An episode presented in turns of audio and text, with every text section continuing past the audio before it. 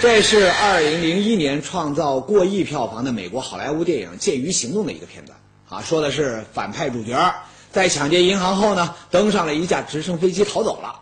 哈哈，明明看到飞机被轰下来，人却没有死，还出现在另外一个国家。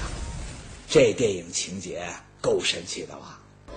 可在现实生活中啊，也发生过一个类似的让人不可思议的案件。那么这起案件呢，发生在美国。劫匪呢抢劫了一大笔钱啊，也是劫持了一架飞机。可等这个飞机着陆后呢，他却是连人带钱都消失的无影无踪了。故事呢发生在一九七一年十一月二十四日啊，因为是西方感恩节的前一天，所以呢很多美国人都乘这个飞机回家过节。那么在俄勒冈州波特兰市呢，一个名叫丹库珀的这个就搭乘了三零五航班飞往西雅图。他看上去呢大约就是四十多岁，穿着打扮呢只有一个字儿可以形容，那就是帅。一身得体的西服，戴着一副太阳镜，长得呢就跟那个零零七詹姆士邦德一样。他一上飞机就选择了后面的座位，就坐了下来。波旁威士忌加苏打，谢谢。好的。飞机起飞后呢，库珀就递给空姐富罗伦斯啊，他一个信封。起初呢，这个富罗伦斯以为眼前这个帅哥，嗯，想跟他搭讪，哈，套套近乎，来一段这个空中艳遇什么的。可等他打开信封，里面的内容让他是吓了一跳。打开一看，纸条上写的，他不是什么暧昧的言语，而是小姐，我这有个炸弹，希望你能够坐到我的身边。哇，这库珀他该不会是开玩笑吧？他怎么能够把炸弹带上飞机呢？原来啊，一九七一年之前，美国国内的航班那是没有安检的这个身份核查措施的，所以呢，乘客几乎可以携带任何的武器登机，而且呢不会被发现。那么空姐弗罗伦斯看到这个库珀表情严峻，知道他不是开玩笑，他赶紧就叫来了同事，对库珀的炸弹呢进行确认。哎，他们在库珀的手提箱中看到了什么呢？确实是一套类似炸弹。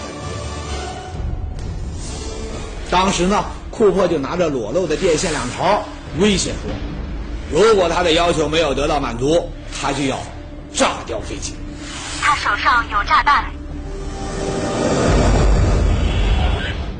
哇塞，你要炸掉飞机，吓人呐！那么，库珀的要求是什么呢？很简单，要钱。他想要二十万美元。二十万啊，现在看起来那算不上一个大数目，但是在一九七一年，那可是一大笔钱。而且呢，他还有一个额外的要求，要四个降落伞，两个杯式的主降落伞，两个胸式的安全降落伞。你说这劫匪要钱我们能够理解，但他要降落伞干什么呢？由于飞机上坐满了乘客，赶来的美国联邦调查局的特工啊，他也没辙啊，只好让航空公司答应这个劫匪的全部要求。但在钱上呢，他们做了手脚，他们故意把这个二十万美元啊，全部都换成面值二十元的纸币。这二十万元重量高达十多公斤，满满一大袋子啊！必不可少的是，专业的 FBI 们没有忘记把这一万张纸币的货币编码啊，一一给记了下来。现在准备降落。接下来呢，按照库珀的这个要求，飞机降落在了西雅图。啊，劫匪呢，库珀拿到钱后，他也还算守信用，他就放走了飞机上的乘客和空姐布罗伦斯，但剩下的机组人员，他却不放，他让飞机重新加油，再次起飞。那他要劫持着飞机去哪里呢？一九七一年前呐，美国发生的劫机案，那都是劫持这个飞机飞往古巴。那他会不会也是去古巴？其实呢，库珀他是想飞往墨西哥省，可是呢，飞机上的燃料不足，哎，难不成飞机在加油的时候也被人做了手脚？这个呢，我们不得而知。反正这个飞机那是飞不远了。机长呢就提议飞到近一点的里诺或费城。里诺不错，就去里诺吧。哎，看来这劫匪啊，嗯，还蛮好说话的。你说，人家说去哪里呢？哎，就去哪里。不过，接下来的事情就让人不可思议。这个库珀呢，要求机长让飞机啊慢下来，然后呢，把飞行的高度降低在三千米。那么到了晚上七点四十二分的时候呢，他把所有的乘务人员都赶到了驾驶舱。那他要在飞机上干嘛呢？这个时候，有人就看见库珀往腰上系东西，他到底想做什么？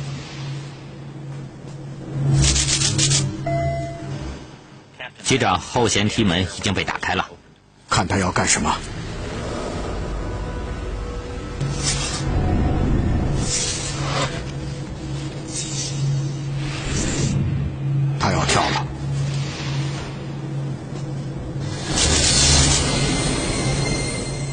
机长，压力在下降，舱压在下降。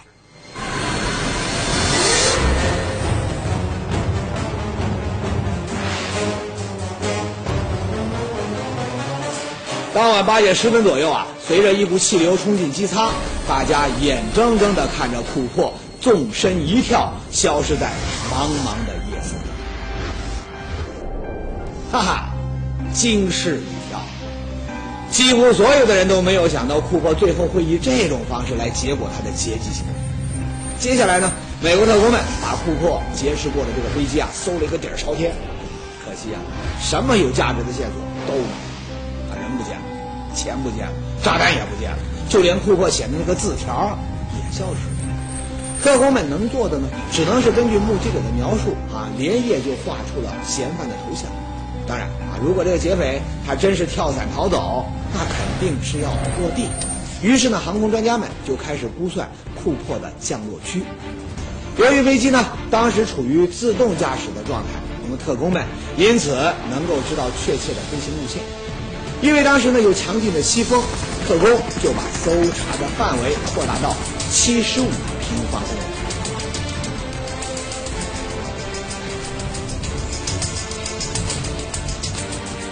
那时，军方甚至派出几支部队来支援我们，联邦调查局则出动了三四十名特工，共同展开搜查。接下来呢，这搜查队啊，又是出动直升飞机啊，又是请军方来支援，折腾了几个星期，结果呢，一无所获。但库珀就这样生不见人，死不见尸，带着那一大袋子钱，从人们的眼前彻彻底底。警方已经把他定为重犯。劫机者携带巨款从飞机纵身跳下，从此神秘消失。他是生是死？经典传奇继续为您解密。当库珀劫机后神秘消失这个事儿，迅速被媒体炒得那就沸沸扬扬。而在一家报纸的文章中，他的名字甚至被错写为 D.B. 库珀。我们通知他们写错了，说罪犯应该叫丹·库珀，可 D.B. 库珀这个名字听起来更有神秘感，于是这个名字就在民众当中广泛流传开来。哈，有人劫机了，劫机后呢，从飞机上跳了下来，跳下来之后就不见了。这样的情节只有在电视里才有啊！他这要真实的发生在自己的身边，你说能不让人兴奋吗？于是啊，这美国的大街小巷都开始疯传这个传奇了。啊，这样的局面可让一个人他坐不住。谁呢？FBI 的最高领导埃德加·胡佛。为了找到突破，那么胡佛呢就组织了大量的人力进行了调查，还给这个案件呢取了一个代号叫叫 Nojek。啊，那么。调查从哪里开始呢？既然这个劫匪他是跳伞逃走的，那么联邦调查局最初就去推断，库珀一定是一个经验丰富的职业跳伞人。我们都不能否认一点，那就是他确实跳伞了。这说明与普通人相比，他对飞机、对降落伞要更加熟悉。好了，有了搜索范围啊，那就好办多。于是呢，特工就检查了数百名退役的伞兵和飞行员的记录，可结果呢，让特工们很是失望，他们没能找到有用的线索。直到两年之后，哎，又发生了一起十分相似的劫机事件，那会不会是库珀手痒了，再次作案呢？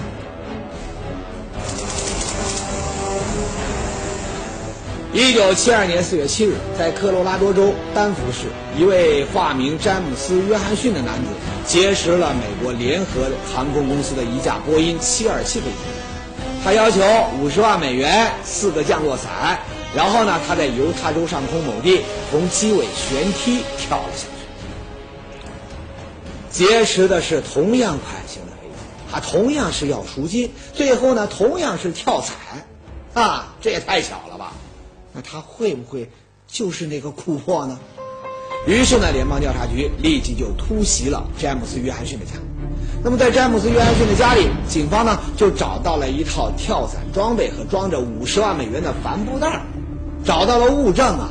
这让警察很高兴，他们认为这回总算是逮住了库珀。可是，他是库珀吗？见过库珀的人看了麦考伊的照片后都说。不，这人不是他。从外表上看呢，此劫机者和彼劫机者那完全就是两个人。啊，见过库珀的人那说的都很肯定啊，这让警察和特工最终是空欢喜。但是他们还是有所收获，那就是这位真名叫麦考伊的退役空军飞行员，他的确成功的从客机上跳伞逃生了。那么大家就有理由相信了，D.B. 库珀。很可能还活着，可是如果他活着，那他又在哪里呢？两年后又出现了六到八起类似事件，很多劫机者都在飞机飞行速度更快、高度更高的情况下成功跳伞逃脱，所以我想库珀活下来的可能性非常大。咱中国呀有一句话怎么说来着？榜样的力量呢是无穷的。库珀案发生后呢，哎，不知道是不是他的传奇色彩极大的挑起了美国人的冒险精神，这个劫机事件呢，立刻就多了起来。很多人呢都在模仿这个库珀的作案手法，哈哈，看来不把这个库珀抓捕归案，那这事儿是不得完了。不过，神奇的是，这之后整整十年，将近十年了，调查人员是查了近千个嫌疑人，愣是没有找到相关的线索。这个库珀就真的就此消失了吗？十年后，一个惊人的发现再次把库珀那惊世一跳拉到了大家的视线。一九八零年二月七日，一个名叫布莱恩·英格拉姆的孩子和他的父亲杜安啊，正在哥伦比亚河岸边呢捡些柴火。突然，小家伙布莱恩就感觉这个沙子里呀。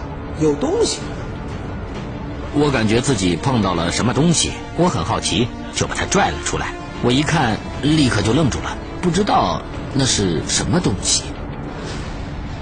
经过仔细的辨认呢，这位小男孩捡到的东西啊，是三叠发霉的钞票，而且那把钞票的橡皮筋呢依然完好。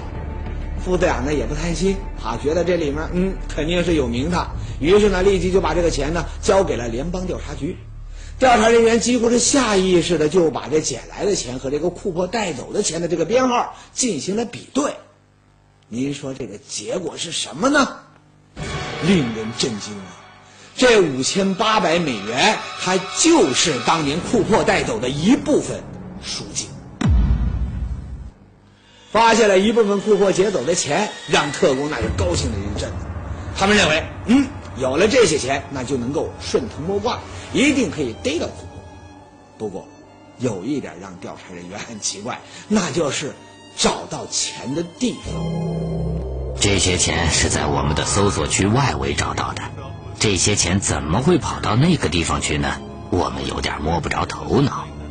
这些钱和当年搜索这库珀的范围呢，它隔了有大约三十五公里远，而且呢，和当时的风向呢正好相反。这个钱呐，它顺风飘过那是不可能的，那么它不是走的空中路线，那就是走水路喽，啊，就这说法呀，地质学家也说它不大可能，为什么呢？原来这个钱所在的区域呢，它位于这条河的上游，那理论上说呢，这么多年过去了，这钱呢，它早就应该到下游去了才对呀。更要命的是，据说呀，这条河在一九七四年还进行过清淤工作，而就在那时，这块地方它还没有出现这把钱呢。那，这钱怎么会就出现在这里呢？一个极其大胆的、让人倒吸一口凉气的想法被提了出来。很多人认为，这些钱呐。那是库珀施的障眼法，啊，也就是说，案发十年后，这个库珀他不甘寂寞，他找一个没人的晚上来这里呢，他埋了这一把钱，意思呢很简单，啊，挑衅联邦调查局的智商。哇塞，这个想法大胆呐，想着就让这个联邦调查局的人出汗。但是，也有人不这么看，古生物学家汤姆凯耶他就认为。这些钱，它就是从河里漂上来的。我们检查了这些从沙滩里找到的钱，发现它们的腐坏方式非常的特别。如果钱在被埋之前是干的，边缘会以长方形的形态均匀腐坏。所以在我们看来，这些钱显然是在被埋到沙子里之前被水浸泡过。为了印证自己的观点，汤姆呢就率领着调查组就来到了当初找到钱的地方——哥伦比亚河岸。他们要做一个实验，看看一捆钱掉进这个河里后到底会发生什么。做实验时，我们把整捆纸币丢进了河里，它们在水中呈喇叭形展开，与钱在水里泡过的推断完全吻合，可以断定钱被河水冲了上来。搁浅在了沙滩上，并在那里慢慢腐烂。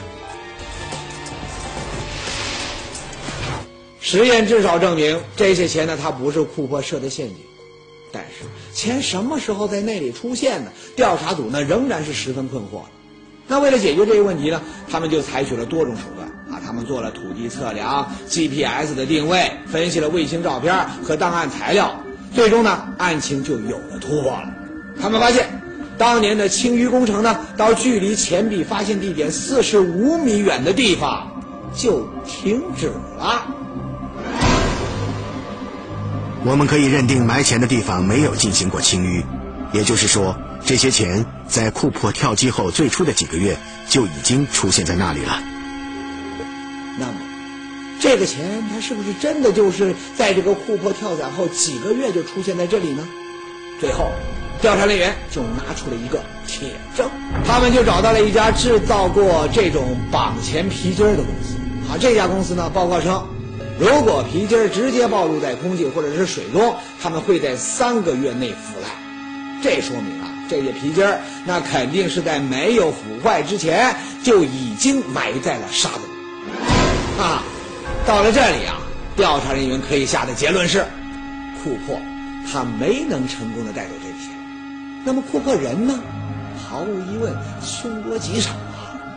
至此呢，被美国民众传的是神乎其神的库珀同志，开始被调查人员就描绘成了一个很失败的劫机者。首先，他显然没有经验。您看，提出要二十万美金，却没有要求具体的面额，结果呢？十多公斤重的这个灵钞带在你身上，你说多不方便呢？啊，你就算你逃跑成功了，你说这往后用起来，这目标也太大了，不是吗？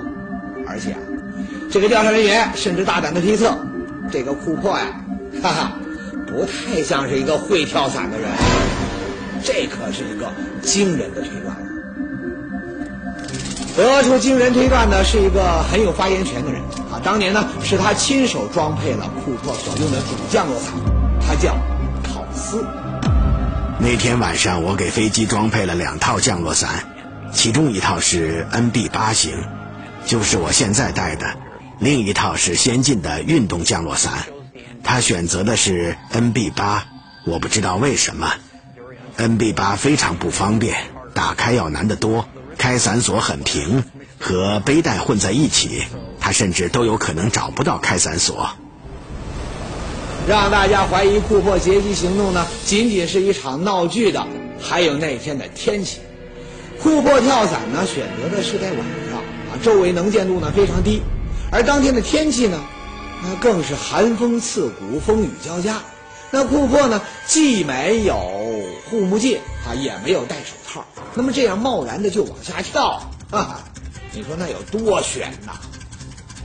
看来库珀从飞机上跳下来，那是凶多吉少。那他有没有可能特别走运，他误打误撞就能够成功的跳伞逃生呢？调查人员特意就请来了一位专业的跳伞运动员来模仿当时跳伞的情景，他们让他穿上了和库珀一样的衣服，身前呢就挂了十多公斤重的包，但有一个细节，你无法模仿，那就是寒冷的天气。天气一冷，人很难握住开伞锁。这种问题我曾经遇到过好多次。这个时候，你会不自觉的开始恐慌，很难像平时镇定的人，这很容易忙中出错。不过呢，特洛伊仍然相信库珀还是有可能打开降落伞。你只要拉一下开伞锁，伞就打开了，哪怕正在翻跟头，他也能打开。所以我敢断定，他把降落伞打开了。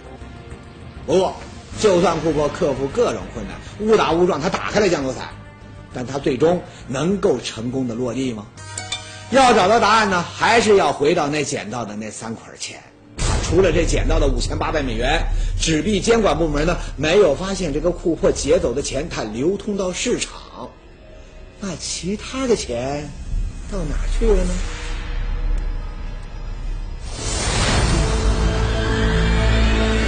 从飞机上落下以后，它实际上直接朝路易斯河上空飘去。如果时速三百二十公里的狂风让钱袋直接从库珀身上脱离，钱袋就会直接掉进路易斯河。不过，调查人员认定这笔钱呢来之不易啊，库珀那肯定是拼了老命他也要保住它，所以呢，他很可能会用这个十米长的伞绳啊，把钱袋牢牢的捆住。如果库珀确实捆牢了钱袋，并成功的打开了降落伞，那他最有可能在哪里降落呢？因为库珀挑选的是 NB 八型降落伞啊，它和这个运动降落伞呢它不同，它的可控性啊差，它只能够随风飘荡。那么古生物学家汤姆凯耶因此认为，不管库珀在什么高度打开降落伞，西风都会直接把他送进最可怕的噩梦。让他掉到湍急的河流。我们可以确定，库珀如果直接拉开降落伞，他会飘很长一段距离，最后落入莫文湖。如果他等到离地很近的地方拉开降落伞，他很可能会掉进路易斯河。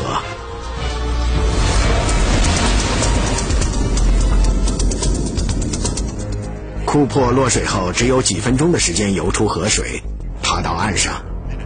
可是不要忘了，他身上绑着十公斤重的钱袋，此外还有长长的降落伞。在这种情况下，我们认为他活下来的几率微乎其微。